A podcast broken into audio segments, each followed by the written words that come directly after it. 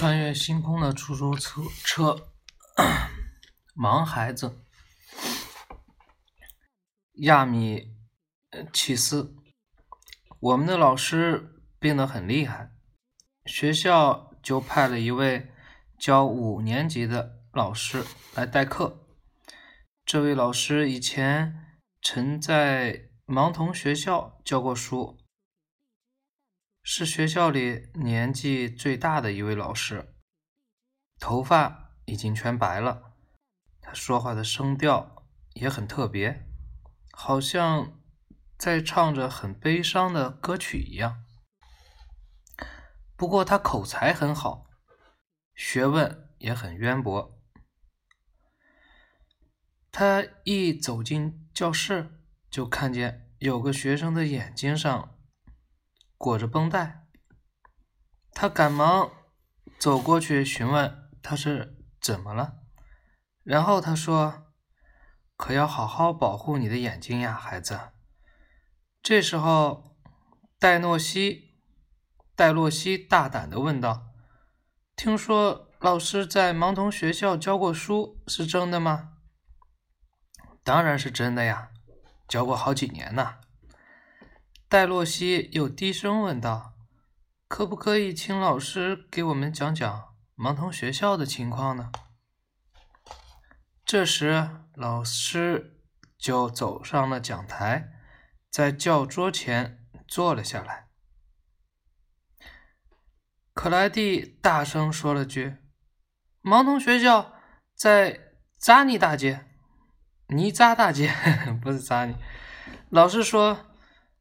你们在盲童盲童的说着，就好像说到了穷人、病人一样，觉得很平常，对吗？可是你们真正懂得“盲”字的含义吗？你们想看看，盲人就是说，任何东西都看不见了，分不清白天和黑夜。看不见天空和阳光，就连自己的父母亲人、周围的一切东西，自己所接触的所有的东西，通通都看不见的。世界对他们来说，就是茫茫的永恒的黑夜。他们好像被永远的埋在深深的地底下一样。你们试着闭上眼睛，设想一下，假如你们一生都永远处在这样的环境，你们必定会万分害怕，一定会忍不住大声哭叫起来，甚至会发狂，会痛不欲生的。可是，假如你们第一次去盲童学校里时，看见他们正好在休息和娱乐，那么你们就会听到他们吹奏乐器和高谈、高声谈笑的声音；看见他们在楼梯上自由的跑上跑下，或者在休息室里和寝室中间随意的来来往往。这时候，你们绝对不会认为。他们是不幸的，也就是说，只有经过了仔细观察以后，你们才能懂得他们的状况是多么值得同情。你们就会明白，他们在这种不幸的命运之中，都忍受了过多么巨大的痛苦。你们知道吗？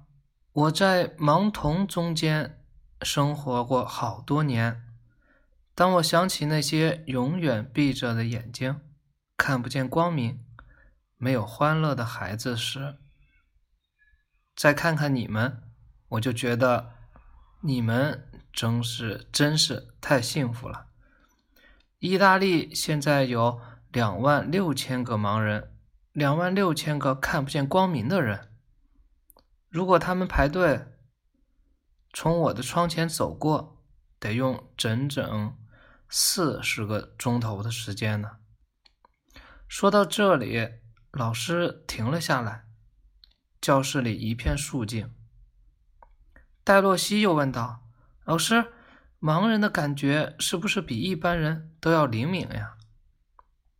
老师回答说：“是的，孩子，因为他们的眼睛看不见，他们的视觉就得用别的感觉来代替，所以他们其他的感觉。”自然要比一般人的灵敏。这么说吧，他们可以用手去探测空气中的温度，来确定有没有阳光；可以根据一个人说话的声音，就能知道他身体的高矮，判断他的心地的好坏。而我们呢，一般都是从人们的眼神眼神里判断的。还有，他们对声音的记忆十分牢固。一个人的声音，他们可以清晰的记好多年。有时屋子里只要有一个人在说话，其余的人都默不作声，作声，他们却能判断出屋子里还有多少人。很多人，他们用手。摸摸根勺，就能知道它的光亮程度。那些看不见任何东西的小女孩，还能把染了色的毛线和没有染色的毛线区分开来。在大街上走着的时候，他们根据气味就能知道附近有什么商店。他们还会玩陀螺，而且听着它旋转的声音，就能径直走过去。把它给拾起来。他们还会玩滚滚铁圈、跳绳、跳绳，用小石块砌房子、采花，好像他们一切都能看见一样。他们用各种各样的草来编结草席和草蓝变得又快又好。触觉。就是他们的视觉，他们用最爱，他们最爱用触觉探摸物体的形状。工业展览馆里的各种模具都允许他们随意触摸的。他们把展品翻来覆去的抚摸、玩味的情景，实在是很动人的。他们把这叫做看。卡洛菲打断老师的话说：“问道，老师，盲人是不是比一般人更会学算术？”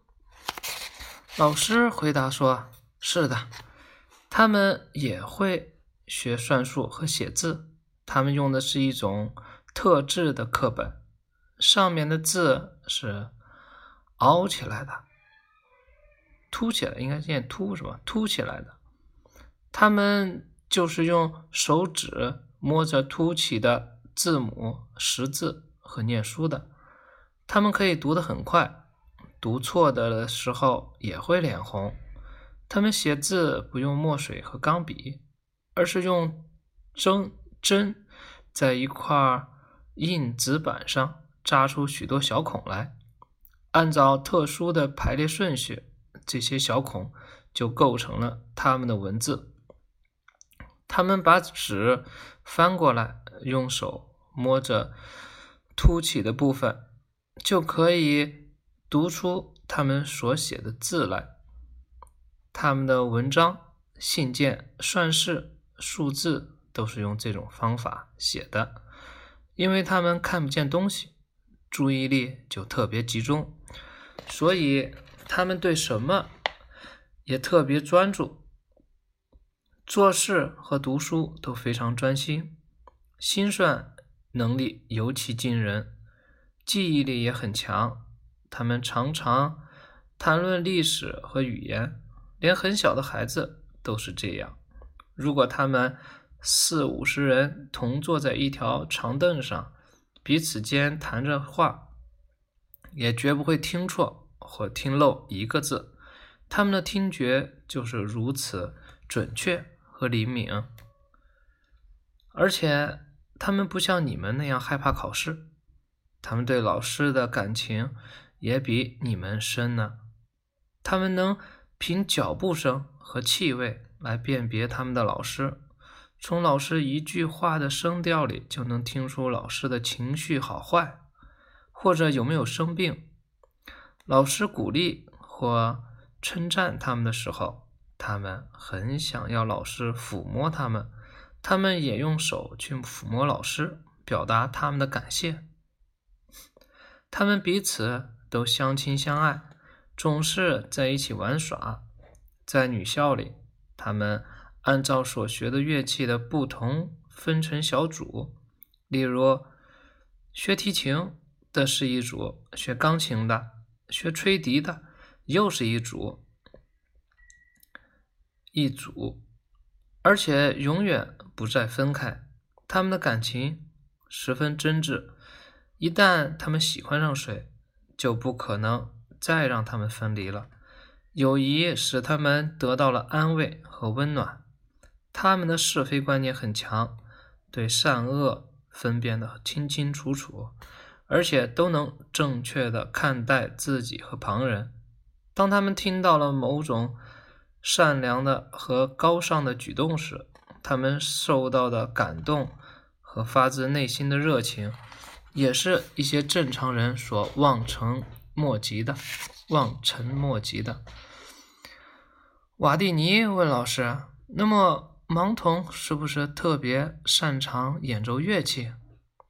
老师回答说：“是呀，他们对音乐简直都入迷了。